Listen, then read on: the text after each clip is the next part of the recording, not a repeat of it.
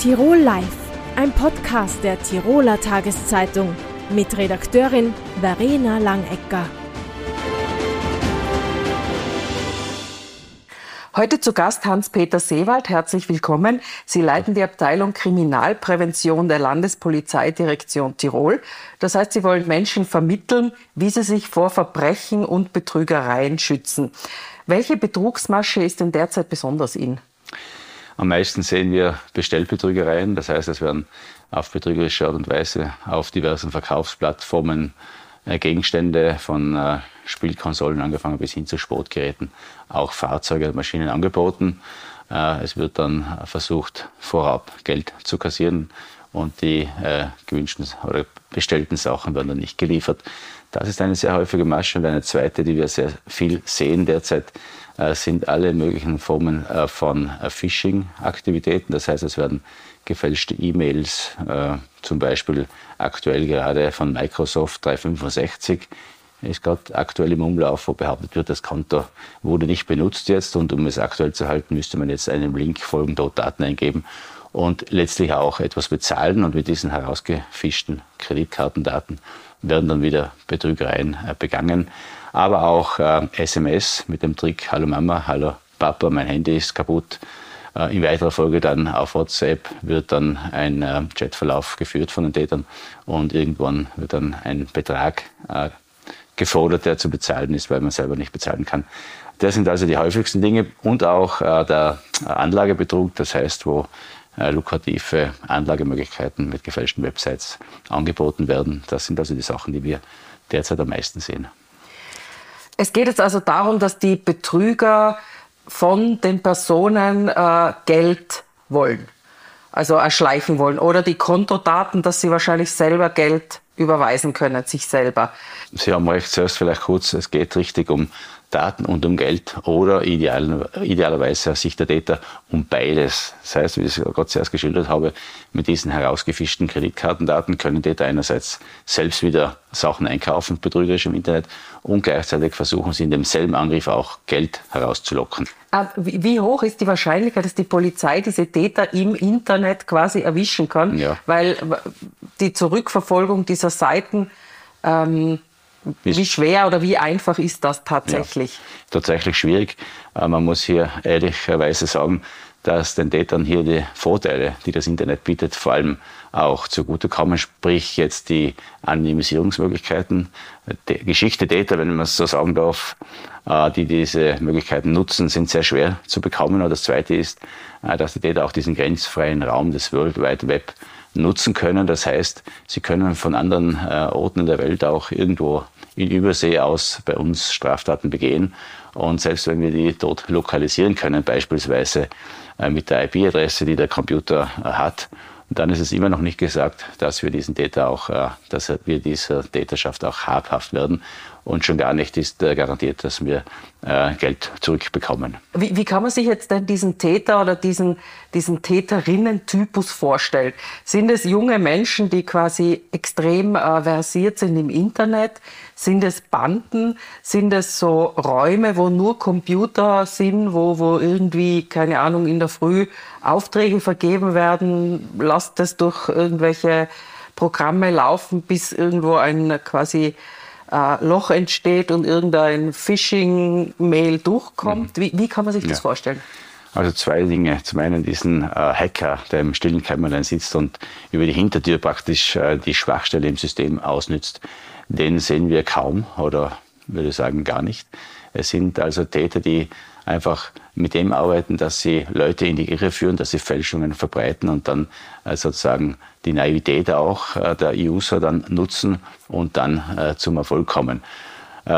Es sind keine besonders technisch versierten Leute im Regelfall, sondern es sind Leute mit krimineller Energie, die können jung oder alt sein. Was wir heute sehen, ist der Begriff Crime as a Service im Internet, das heißt Kriminalität als Dienstleistung. Das heißt, es gibt Spezialisten, die technisch versiert sind, die zum Beispiel einen Verschlüsselungstrojaner herstellen und dann im Netz anbieten. Und der nächste dann, der weniger technische Erfahrungen hat, allerdings die kriminelle Energie hat, um diesen Verschlüsselungstrojaner jemandem zu schicken, um ihn dann zu erpressen. Äh, das ist ein zweiter Täter. Oder auch andere Beispiele, diese Anrufbetrugswellen, wo sich Täter als äh, Polizisten oder Rechtsanwälte ausgeben und dann mit schockierenden Nachrichten versuchen, die Angerufenen zur Übermittlung von Bargeld zu bewegen. Es gibt also relativ eine geringe Wahrscheinlichkeit, die Täter zu erwischen. Äh, trotzdem empfehlen Sie ja immer wieder, dass man dass der Polizei trotzdem meldet, wenn einem sowas passiert ist? Zum einen, wir versuchen natürlich die Täter zu finden und das dauert oft auch länger. Wir können sie auch zum Teil identifizieren, nur die auch dann vor Gericht zu bringen und auch äh, das Geld zurückzubekommen, ist oft schwierig. Das wollte ich damit sagen. Die Aufklärungsquote liegt bei, ich weiß nicht auswendig, doch bei circa 20 Prozent in dem Bereich und es gibt auch durchaus Täter, die nicht sehr versiert sind und die wir durch das natürlich dann auch ausforschen können. Wichtig ist, äh, es zu melden, auch aus zweiter Sicht, nämlich äh, wenn Sie den Schaden zurückbekommen wollen. Und dazu brauchen Sie auch wiederum für die Bank eine Bestätigung, dass Sie bei der Polizei die Anzeige gemacht haben, weil die Bank kann ja nicht wissen, ob das stimmt, was Sie sagen. Und ein dritter Punkt ist auch noch, damit wir wissen, was die gängigen Trends sind, was die aktuellen Maschen sind, um die Leute auch wieder zu warnen. Sie sind Präventionsexperte. Sie müssen sich also quasi auskennen. Wie gut können Sie sich denn in kriminelle Gehirne quasi einklinken und vor, vorhersehen, was diese Menschen tun würden? Ja, Sie haben vollkommen recht. Das ist ähnlich wie in der analogen Welt, müssen wir als Kriminalisten in der Lage sein, uns in die Lage des Täters zu versetzen, um auch ein bisschen die Modalität zu verstehen und auch äh, die Absichten äh, zu durchschauen. Und das kann man sehr gut. Die Gewinnsucht der Leute, die Schnäppchenjagd, das günstige Einkaufen ist ein Grund. Auch die Liebe und, und äh, Beziehungspflege äh, spielt eine Rolle. Viele Leute sind sehr einsam und suchen dann im Internet nach äh, der großen Liebe. Auch das wird ausgenutzt. Und letztlich ist es auch so, dass sie Emotionen äh, sehr wohl ins Spiel bringen. Das heißt, mit diesen schockierenden Nachrichten, oder Sie müssen jetzt noch schnell den Abschluss tätigen für, das Gewinn, äh, für den Gewinn des, des Geldes, das Sie angelegt haben, um noch einmal ein Geld herauszulocken. Das ist genau der Punkt, äh, worauf die Täter abzielen. Mhm. Ähm, können Sie selber eigentlich noch irgendjemandem vertrauen? Öffnen Sie selber irgendwelche Mails? Haben Sie überhaupt ein Mailprogramm oder leben Sie selber komplett total analog? Nein, ich lebe nicht analog. Ich benutze auch soziale Netzwerke, allerdings nur sehr eingeschränkt, wie Sie richtig vermuten. Äh, es gibt aber auch Möglichkeiten, äh, Fälschungen zu erkennen, äh, Dinge zu überprüfen. Und ich würde hier gerne auch auf die sehr hilfreichen Seiten, auf die sehr hilfreichen Seiten oder Projekte des ÖIAT, des Österreichischen Institutes für angewandte Telekommunikation, verweisen, die, mit denen wir eine Kooperation pflegen.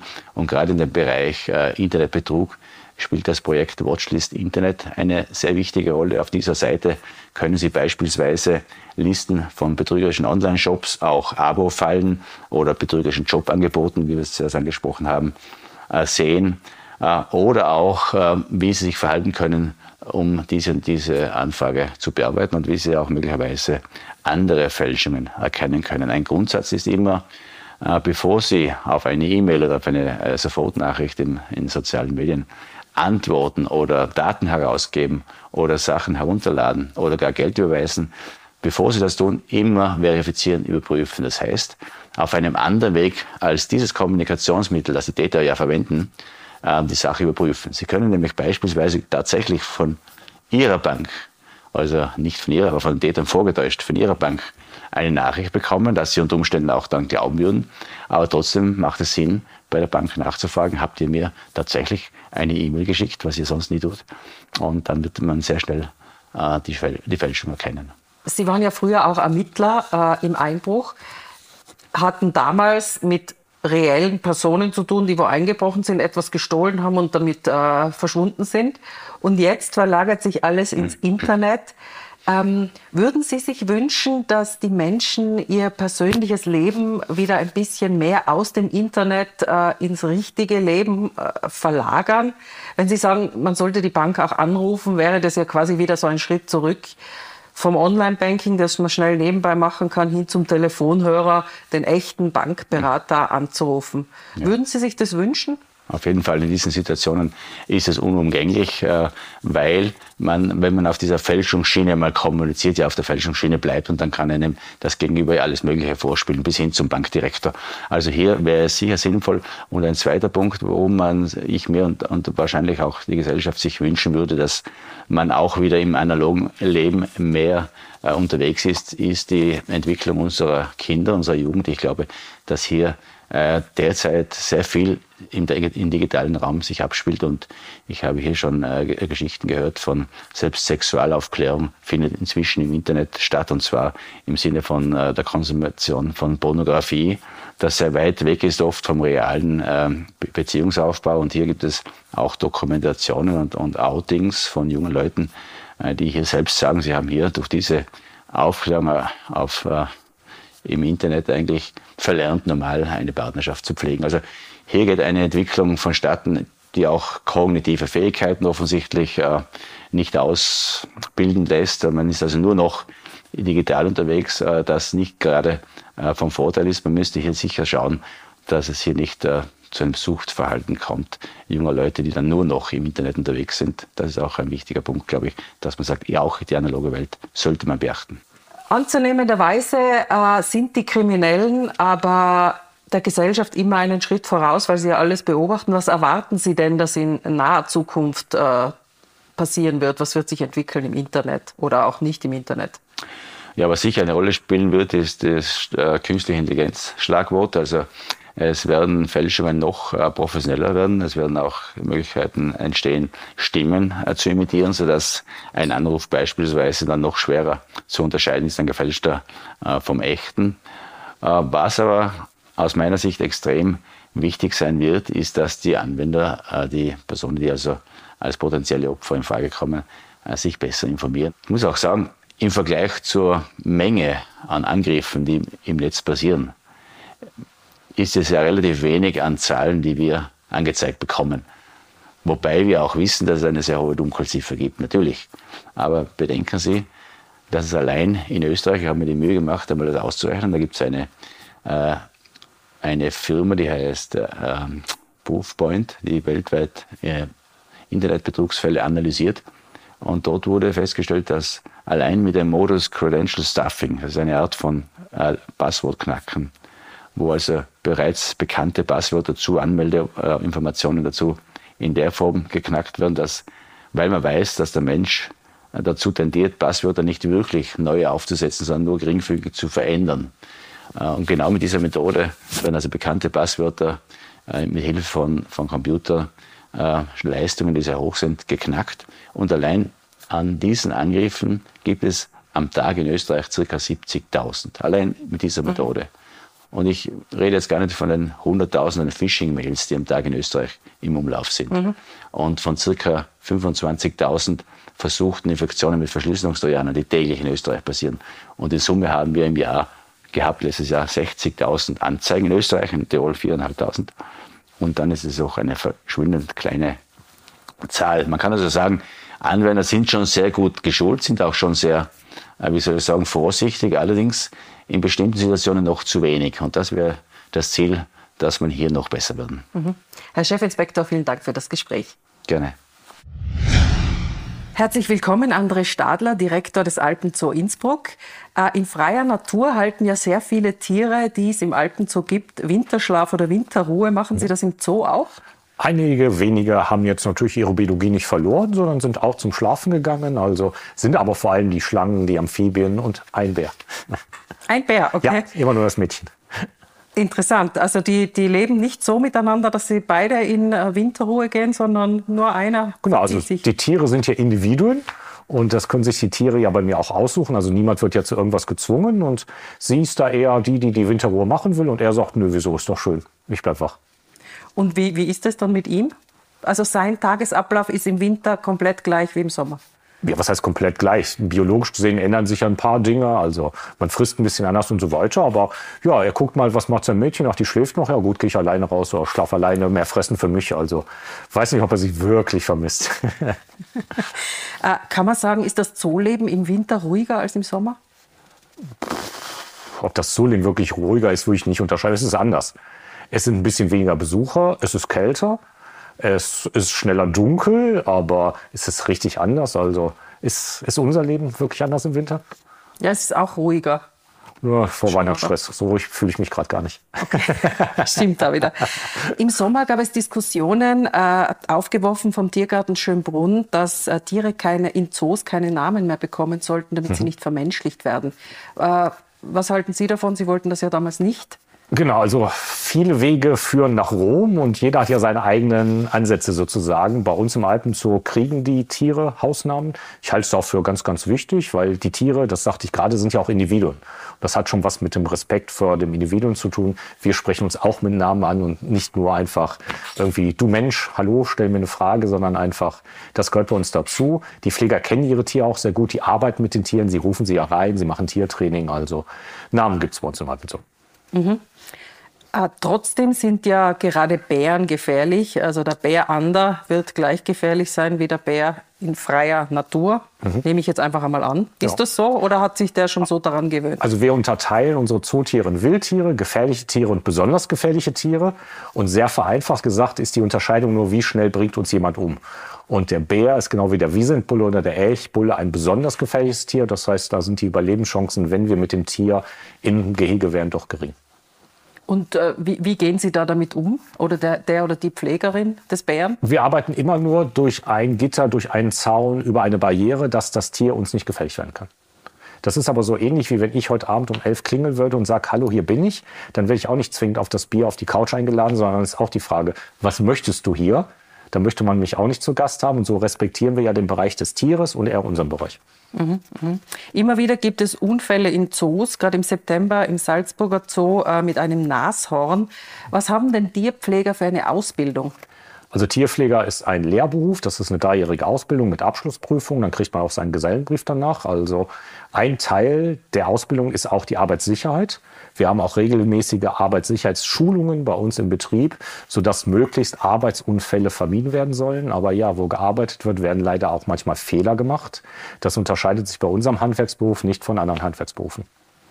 Haben jetzt Tierpfleger, Tierpflegerinnen eigentlich eine Pistole mit oder, oder ein Betäubungs, einen Betäubungspfeil oder sowas? Nein, also das haben die Tierpfleger nicht dabei. Die kennen sehr gut unsere Sicherheitsregeln. Wir haben ein klares Sicherheitskonzept. Und die schlimmsten Worst-Case-Fälle, die gerade angesprochen werden, die gehen dann betäuben, tut nur der Tierarzt und die Schusswaffengebrauch, das liegt in Österreich bei der Exekutive. Also wir haben kein scharfes Gewehr. Niemand geht bei uns mit einer Pistole oder irgendwas rum. Wenn es soweit käme, dass wirklich scharf geschossen wird, rufen wir die Polizei.